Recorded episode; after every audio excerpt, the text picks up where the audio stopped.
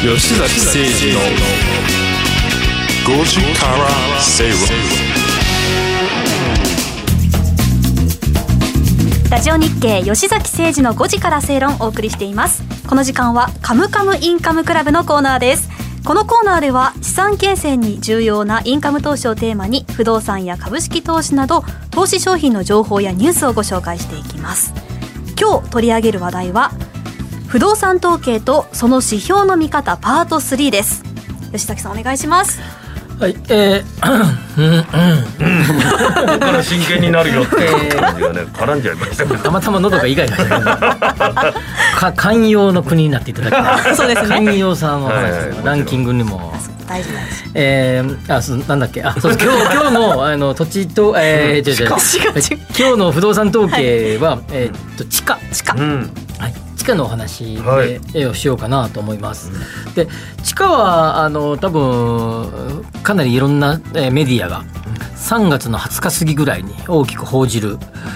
そして9月の下旬ぐらいにも大きく報じる。2回多分大体あのまああのー主要なメディアをあの新聞とかトップえー一面のドン一面に出るドンという出る感じで、まあ、それぐらい、えー関心度の高い、はい。えー情報が地価ということで、えーまあ、東京なんかでえーはマンションに住まれてる方が多いですけど、そのマンションの中にの土地っていうのはあの、えー占有分の面積に応じてその土地は割り当てられ、区分はい。はい、それで仕切られた感じで割り当てられてそのその割り当て分に応じた、えー固定資産税を払っていくっていうのが、土地に対する固定資産税なんですが、はい。まあ、その地価なんですが先ほど言った3月に発表されるものと9月に発表されるものがとても有名です。はい。はい3月に発表される、えーものは地下工事9月に発表され？るものは基準地価という呼び方をしますあれ？が。違うんですか？はい、違います。調べ方もはい、違います。えー。で地下ってまずあまずね地下ってよ4つあるって言われていて、うん。一つの同じ土地なのに同じ場所の土地なのに、はい。4つの価格があるって言われていて、どういうちょっと待ってくださいよ。物の値段に4つもあったらよ。いくら？一番安いやつがいいじゃない。安い。がいいんですそうなんです。買い買いたいけど。うんどういうこと？で地下に4つの価格があって、一つはさっき言った今工事地価3月に出ます。で9月に出るのが基準地価、はい。そしてもう一つが、えっと地下工事の同じようなやり方で、えっと別の形で算定をする、えー固定資産税評価額とか相続税評価額っていう、まあ、税を税金から見て。はい、税金がこれだけの税金を払ってくださいっていう価格、うん。っていう3つ。それともう1個が、まあ、これを分けて、えー言ってる人もいますけど、まあ、一応これ1つにしておきます、はい。もう1つが実勢価格と。うん。実際に取引される価格ていう4つがあるっていうふうに言われて家電みたいだな。これぐらいで実売価格そうそうそう価格されるってことです、うん。はい、で、まあ、実勢価格っていうのは実際に取引される価格なので、うん。一旦これは置いと置いいたらて。その残りは3つはい。ということになります、これはもうポテンシャルというかその土地が持ってる力まさにね。はい。うん。でこの地下工事が3月に発表されるんですが、うん。それこの、えー、3つのうち、ふえーふさっきの代表的な2つは、価格時点と呼ばれる価格どの時点の価格ですかっていうのが違いがあります。ほう。3月の20日過ぎに発表される地下工事ははい。1月1日時点、1月1日を価格時点としてます。その年の元旦の。元旦の、おうなので3月にはの下旬ぐらいに発表されますが、まあ、それは1月の価格で1月の価格。ですよはい。っていうことなので、うん。2020年の地下工事はものすごい高かったんですね。ほうだけど3月の20日過ぎに発表されているので、もうコロナがこう大騒ぎになった時の数字なんだけど、数字的にはものすごくいい数字。うんというようなことがあって21年にドーンと下がったような感じになるんだけど、でもコロナって20年に一番 大変だったじゃんっていう感じだけど、まあ、実際地価的には21年にこう大きくに影響が出た。影響が出たという形になります。でこれは3月のこの地下工事は、えー国土交通省の中の土地鑑定委員会っていうところが、えー主体でやっていて、まあ、事実上国交省がやっているというような、えー地価です。地価ですね。はい。不動産鑑定士が2人以上の不動産鑑定士がその、えー土地を鑑定をして、まあ、いくらですよというふうにうん。発表するものになっています。はい。9月の、えー基準地価で、えー通称都道府県地価と言いますが、なぜ都道府県地価と通称呼ばれてるかというと、うん都道府県が主体となってさっきは国土交通省が、うんはい。こっちは、えー各都道府県が主体となって地価を調査しているということになります。でこちらは、えー9月の20日過ぎに発表されるんだけど、はい。価格時点が7月1日。うん。の価格時点なので、ど真ん中ね。そうど真ん中ってことだよね。そうですね。1月と7月。7月。はい。もう全くちょうど折り返し地点ということになりますので、まあまあなんとか中間決算みたいな、うん。半期に一度の半期に一度の 大っていうセール感じで。それで、まあうん。その調査する地点、うん。場所の地点ですね、うん。ポイントが、うん。えーいろいろこうそれぞれあるんですけど、はいはいはい。そのうち約ね2500ぐらいだったかな、はいが同じ地点がある。おー。ああかぶってるわけですね。被ってるとこあるんですね。それがじゃあ1月と7月のその差差が出たりとかすそうるのがそうそうそうなんですそうなんです、うん。それを見るとなんとなく半期のでは1月1日こうだったけど、ん。7月こうだよねっていうちょっと半年の動きが見れて。うん、そのかぶってるところが結構重要そう重って感じで。要かぶってるところのか。ぶってるところの状況っていうのは僕らもすごく注力して見て重て注意するね。はい。うん。えーっとそれで、えーっと来来年の2月の、えーごめんなさい。えー23年の3月に出るのこれぐらいになりそうですねとかっていう予測を予測をする。するわけです、ね。うん。まあ、ここで喋りましたけどよくあの、えー例えば23年の3月のの地価の予測どうですどうなるでしょうかね、みたいな予測を書いたり聞かれたりするんですけど、大体年度末ぐらいに年末ぐらいに聞かれるんですけど、僕はそれを見てる見てそれをやってるんで、はいなんとなくその雰囲気を見てこうなりそうですねと回答するというような感じになります。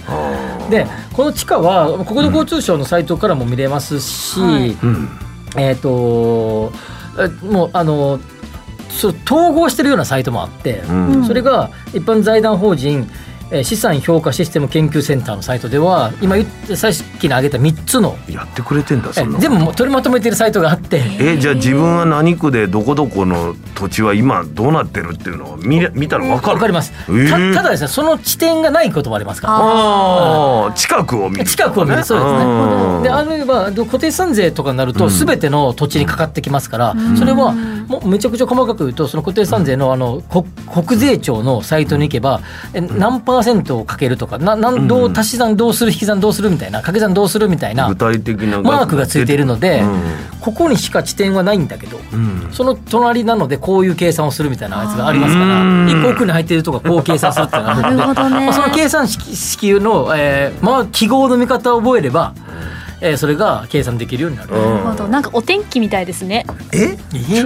あいやいやいやいや。また確かにそうだけどあのと地価がこの上下になるから、上下するから税金ももちろん上下するんですね。その計算でね。はい、そうです。たん。ただですね、えっと、固定資産税の評価額は、えー一定の年数ごとにしか決まってるので、毎年毎年上がったり下がったりそういうの大変じゃないですか。うん何年かごとに、えー見直しがかかる。そういうのがあるはい、でコロナの年が見直しの年だったんで、うんあの年は見直しをせずに、翌年にずらしたっていうのもありますね。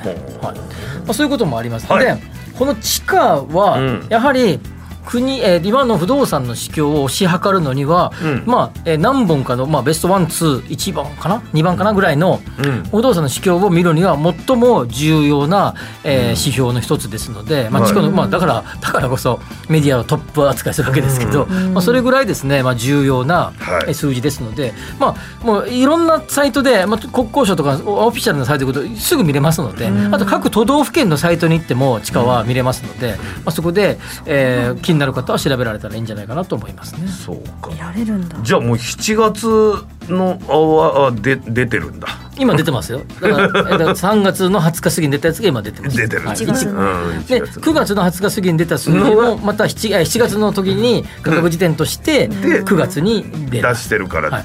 まあ、9月になった時にここで上がった下がっただのえー僕なりの、ねはい、評価をしていこうかなと思いますので、うん。はいはいはい。まあ、その時はお楽しみにしていただきたいなと思います。結構その3月と9月ので上がったり下がったりはあるものそうなんです。あるところはあるんですよ。へまあ1万円ね地価が坪単価100万円が150万になってそんなことはないですけど、うん。ちょっとの動きってやっぱあるんですよね。え全体的に日本全国ぐわって上がったり下がったりじゃなくて場所によって。場所によって違うんですでただこう首都圏のこの状態が、えー、と前半と後半でこれぐらい動いたっていう数字も出るので、それ見ると今上がり気味だなとか下がり気味だなっていうのは細かく見ればですねだから、えーそれをずっと毎年見てたらここの土地は絶対下がんないなっていう土地ももちろんわかるし、あのうちの会社とかではあの1960年代ぐらいからの力でバーってデータを取っても取ってストックしてますけど、あそういうのを見てるとですね、もうこうなりそうああなりそうっていうのは長期的に見えます。あとあとね地下ってね面白くて、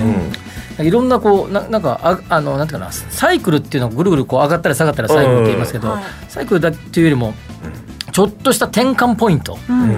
あのちょっとしたこうポッとそのきふ潮目が変わるみたいな雰囲気って大体これまで7年ごとに来てたんですよね。7年ごとに土地の値段の変わる潮目がそう潮目がねあんま別に下がりすぎるとか上がりすぎるとかじゃないですよ、うん。ちょっとこのふっと横ばいになったなこれがこのタイミングでとか。スッと落ちたなとかですね。株価よりはなんか長期的な感じがしますね。ね、はい、7年ぐらい。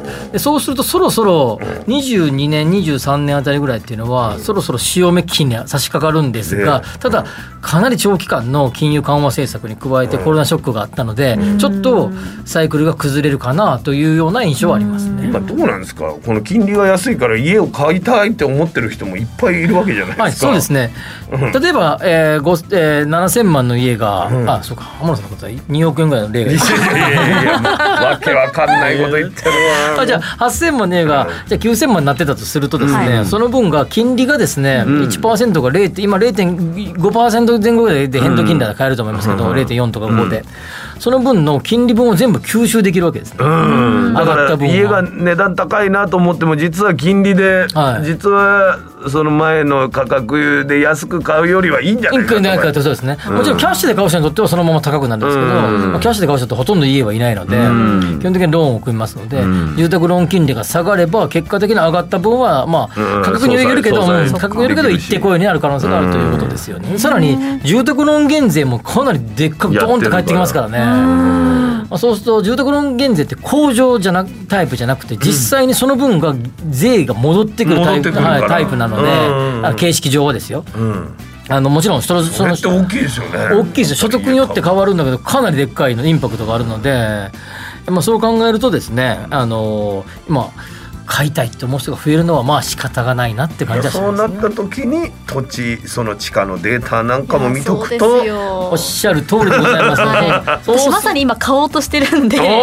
そう。じゃあそれ見て自分の買おうとしてる土地が今どうかっていうのも見れる。土地土地の上がり加減と不動産の上が実勢価格と地価の乖離を見ていくんです。でそれでですねマンションは買い方があるっていうこと。そこにコツがあるってことですが。あそろそろ時間だってあことですね。ー多分吉崎さんの本見れば大丈夫だ 本人ちょっとちょっと書きましたねえでもなんか先ほどあの2500地点が同じだあった。じゃあえっと500ぐらい？2600でうん600ぐ500らい。うんうん同じっておっしゃってましたけどその地点は変わらないんですか？ずっとその地点が被ってる。その重要な場所って変わるのか多な少ちょっとずつずれます。数ずれますはいずれます。うんはいあのとかあるいはあの今あの原発でなんかこうは立ち入れない地域があったりとかしたりとかするので、まあえー、とあるいは、えーと東日本大震災の時はその地点を調査やめるとかがありまったりするので、まあ多少前後しますね。だからあのね視聴率の話じゃないけど、昔はだって都内でもな何百ポイントぐらいでうんうんうんうんねそれで数字を測ってたみたいなところあるけど、そういう意味では土地は結構な数。そうです。万の単位ですよね。ああ、はい。じゃあ正確度合いで言ったらね高いでしょうね。そうですねでも私たちこう見てないだけで本当調べればいくらでも数そう値となんだよね。か資料で出てくるんだなって役立つ情報が、うん。そうですよね。まあ今日あのこうしデータの見方っていう話ですけど、地況がどうなるかとか地価が今度どうなりそうかっていうのはまた回は改めておはい。話をしていこうかなと思います。よろしくお願いします。今日取り上げた内容に関しましてはインカムクラブと検索してホームページでも確認してみてください。お知らせの後はゲストをお招きします吉崎誠二の5時から正論 Accurate Communication Time 500不動産 DX を推進するロボットホームは DX 統合支援サービスとして IT を掛け合わせた不動産開発や運用経験を活用した様々なサービスを展開しています。その中でもレジデンスキットは不動産オーナー入居者管理会社など不動産に関わる全ての人のための IoT を活用した新しい形の賃貸経営プラットフォームです。入居者には IoT を活用したスマートな暮らしとサービス。オーナーや管理会社には連絡や煩雑な業務を簡単に一元管理できるシステムを提供。業務効率化を実現し不動産経営の自動化に取り組んでいます。